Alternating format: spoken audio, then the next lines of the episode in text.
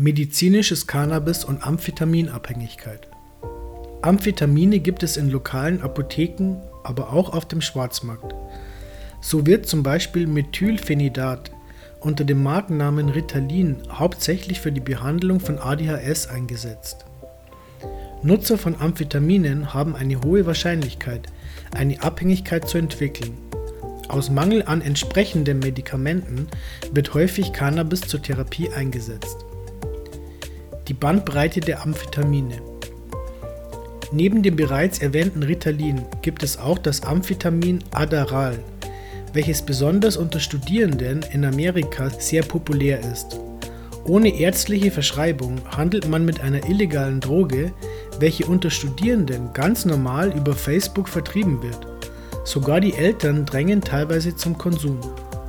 Am häufigsten werden Amphetamine in Form von Pillen eingenommen. Prinzipiell fällt die Wirkung aufmunternd aus. Die Konsumenten haben mehr Energie und fühlen sich glücklicher. Der Konsument fühlt sich konzentriert und fokussiert. Stundenlanges Lernen ist kein Problem mehr. Die Stoffwechselprozesse im Körper werden dabei auf eine ähnliche Art und Weise wie beim Konsum von Kokain beschleunigt. Viele unterschiedliche illegale Amphetamine werden unter dem Namen Speed vertrieben. Das bekannteste Methamphetamin ist Crystal Meth in kristalliner Form.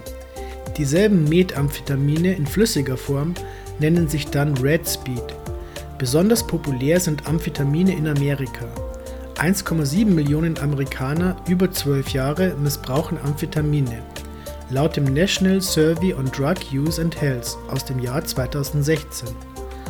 Rund 650.000 Menschen derselben Altersgruppe missbrauchen sogar Methamphetamine, welche noch wesentlich aggressiver sind. Die Amphetaminabhängigkeit. Die Geschichte der Amphetamine nahm in den 1930er Jahren ihren Anfang, wo sie zur Behandlung verstopfter Nasen eingesetzt wurden. Im Jahr 1937 erschienen Amphetamine in Form von Pillen auf dem Markt, um ADHS und die Narkolepsie zu bekämpfen. Heutzutage werden Amphetamine in der Regel illegal produziert, um den Zweck als Droge zu erfüllen. Wer legal vom Staat Amphetamine erhält, kann eine Abhängigkeit zu diesen entwickeln. Die Sucht äußert sich durch Entzugserscheinungen beim Absetzen der Droge.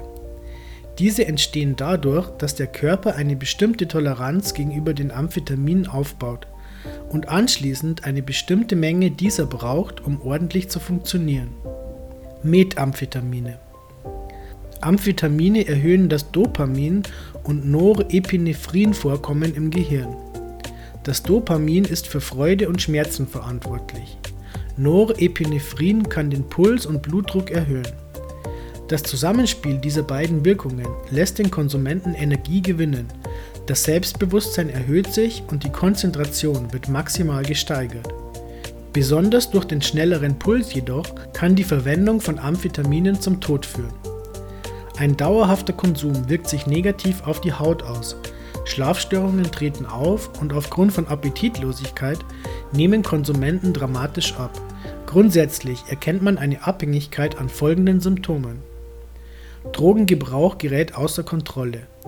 Einnahme und Beschaffung der Droge wird Alltagsbestandteil. Absetzen der Droge fühlt sich unmöglich an. Um den Alltag anzugehen, muss die Droge konsumiert werden. Ein tiefes Verlangen nach Amphetaminen besteht durchgehend. Das sind lediglich subjektive Faktoren, welche jeder Konsument für sich selbst einschätzen muss. An dieser Stelle und auch im Folgenden ist zu beachten, dass es sich um Konsummuster handelt. Man kann nicht festlegen, wer abhängig ist und wer nicht. Gegebenenfalls übt eine Abhängigkeit auch gar keine negativen Konsequenzen auf den Alltag aus. Darum handelt es sich hierbei eher um eine schemenhafte Kategorisierung. Jeder Konsument muss für sich selbst entscheiden, ob der Konsum das eigene Leben beeinträchtigt oder nicht, wobei eine unabhängige Einschätzung von Experten am aufschlussreichsten ist. Wer jedenfalls süchtig ist und Amphetamine absetzt, kann folgende Symptome erleiden. Tiefes Verlangen, Unfähigkeit zur Konzentration, Halluzinationen, Depressionen, Angstzustände, Gereiztheit, schlechter Schlaf, Albträume, erhöhter Appetit, Paranoia. Diese Entzugserscheinungen treten durchschnittlich für 10 Tage auf. Anschließend ist die Sucht größtenteils überwunden. Im Anschluss dazu kann lediglich das Verlangen bestehen und die Stimmung weiterhin gedrückt bleiben. Nach einer gewissen Zeit verschwinden diese Erscheinungen auch.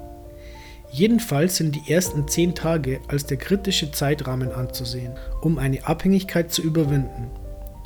Wer jedenfalls nichtsdestoweniger den Drogenmissbrauch betreibt, der kann folgende Auswirkungen auf sein Leben wahrnehmen. Psychosen, Stimmungsschwankungen, Schlafprobleme, Hautprobleme, Gedächtnisprobleme, emotionale Probleme, schlechte Zähne, Gehirnschäden, soziale und finanzielle Schwierigkeiten. Die Behandlung der Amphetaminabhängigkeit. Ein Problem bei der Behandlung der Amphetaminabhängigkeit besteht im Fehlen von Medikamenten. Folglich muss sich ein Patient auf andere Arten und Weisen behandeln lassen. Besondere Bedeutung erlangt der Rückhalt von Familie und Freunden, welche dem Betroffenen beistehen sollten. Auch müssen jegliche Trigger vermieden werden, sodass das Verlangen nach den Amphetaminen nicht übergreift. Auch eine Verhaltens- oder Gruppentherapie kann helfen. Des Weiteren gilt es, neue Hobbys zu entdecken, welche den Amphetamingebrauch ersetzen können. In psychologischer Beratung kann man den Gründen für den Substanzmissbrauch nachgehen. Auch physiologisch sollte man sich von der Sucht erholen, beispielsweise durch eine gesunde Ernährungsweise und ausreichend Bewegung. Prinzipiell probiert man dem Betroffenen verständlich zu machen, weshalb er überhaupt die Amphetamine konsumiert hat Anschließend geht es darum, das Verlangen nach der Droge weitestgehend zu stillen und in den Schatten zu stellen. Wie kann Cannabis helfen? Genau an den bereits genannten Punkten greift das Cannabis ein. Zum einen stillt es das Verlangen nach Amphetaminen, die Entzugserscheinungen gehen entscheidend zurück und die Angstzustände ebenso. So belegt eine psychiatrische Arbeit aus dem Jahr 2013, dass das Endokannabinoid-System ähnliche Prozesse aufgreift wie beim Konsum von Amphetaminen. Die Cannabinoide aktivieren dieselben Systeme und Areale im Gehirn, sind jedoch um ein Vielfaches sicherer, weshalb sie die gefährlichen Drogen ersetzen können.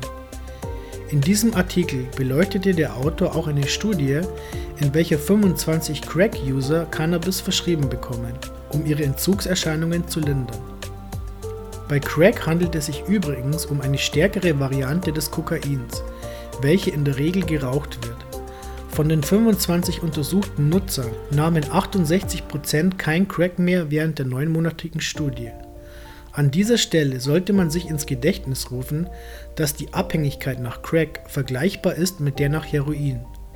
Der Entzug setzt bereits nach kürzester Zeit ein und nimmt die nächsten Tage in Anspruch.